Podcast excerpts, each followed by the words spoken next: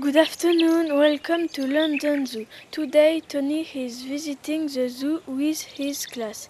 He comes from a primary school in Birmingham called Little Sutton. He is teacher Mr. Mason. He is 11 years old. Today is a sunny day. The pupils are excited and happy to be here. Let the adventure begin. Here is Kate, their guide. Good afternoon, Mr. Mason. My name is Kate. Are you guide today? Hello, children. Welcome to London Zoo. How are you? Well, thank you. Fine. Are you ready for the visit? Yes, great. But first, a few rules. Don't touch the animals. Don't feed the animals. Stay with the group at all times. Yes, sir. My name is Greg. Let's go. We are starting the visit with the reptile house. Snake, crocodiles. Please come in. It's hot and humid in here. Oh, look, here is a cobra. Oh, rattlesnake. Rattlesnake love eating rat and mice. Yummy. Oh no, that is disgusting. And look at this boa. It's really being Mr. Mr. Amelia is not very well. Oh, Amelia, why are you crying? I'm scared. I hate snakes. They are horrible. But look, they are behind a window. It's not dangerous. I know, but I'm really scared. Can I go out, please? Okay, I take you out. Come with me. Pupils, big now. See you at the exit. Come with me, Amelia. Thank you, mister. Thank you so much. So, kids, how is it? I loved it. Can we go again? Yes, yes let's, let's, go, go again. again. Zoo snakes are amazing. Are you crazy? Let's go. Haha, okay. Let's carry on with Scarf the giraffe. She is 10 years old and very tall. Wow, she is tall. Look, she can reach the, the top of the tree. Yes, giraffe love eating leaves at the top of the tree. They have a long neck. And long legs too. Oh, look, Skype is coming to see yellow. Very funny, but giraffes don't talk, you know. No, they don't, you are silly. Hello, little man. Who said that? What?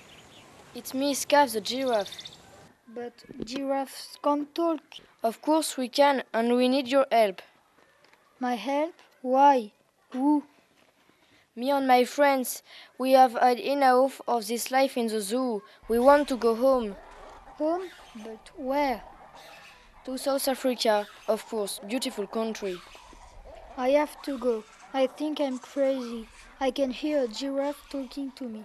Hey, wait for me. And now we are going to meet Fran the elephant. He is five years old. Can you tell me where he comes from? From Africa, he's got large ears. Very good, Amelia. Yes, Fran comes from Africa. He seems sad. Look, there are tears in his eyes. We think Tate's front has got allergies. I don't have allergies. You're right, Tony. I am sad. I want to go home. um, Did you hear that? What? Font is talking. Really? What's wrong, Tony? You seem a bit strange.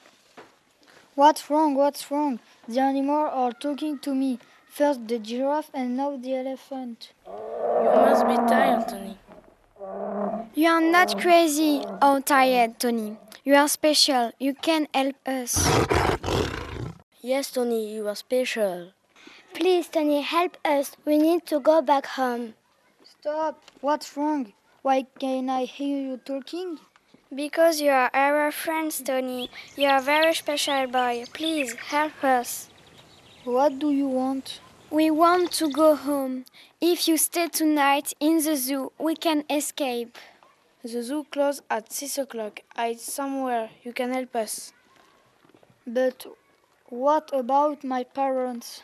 They are going to be worried. I don't think so. Use your phone and call them. They will understand. They love animals. I can try. Okay. Hi, ma'am. It's me. Listen. I'm at London Zoo and the animals are very, very sad. They want me to help. Can I stay with them for a few days? Yes? Oh, Mum, you're great. Thank you. See you soon. You see, Mum, you Mum love animals too. Okay, so see you tonight. Go behind the empty house, turn left uh, and turn right. I will get the kid from Greg. I'm a tricky monkey after all.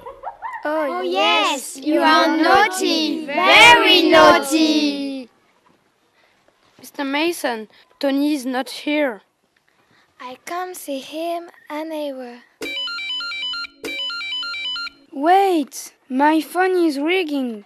It's Tony mother. Hello, Mrs. Jones. How are you? Good. Yes, yes. Okay. Yes. No problem. Goodbye, Mrs. Jones. Let's go. The bus is waiting for us. Tony is staying in London with his uncle tonight.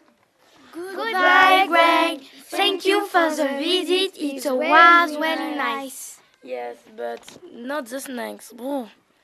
Goodbye. Safe journey home. It's now six o'clock and the zoo is closed. Tony is hiding behind the reptile house. Monkey has got the keys. The animals are ready to go, but first, a good night's sleep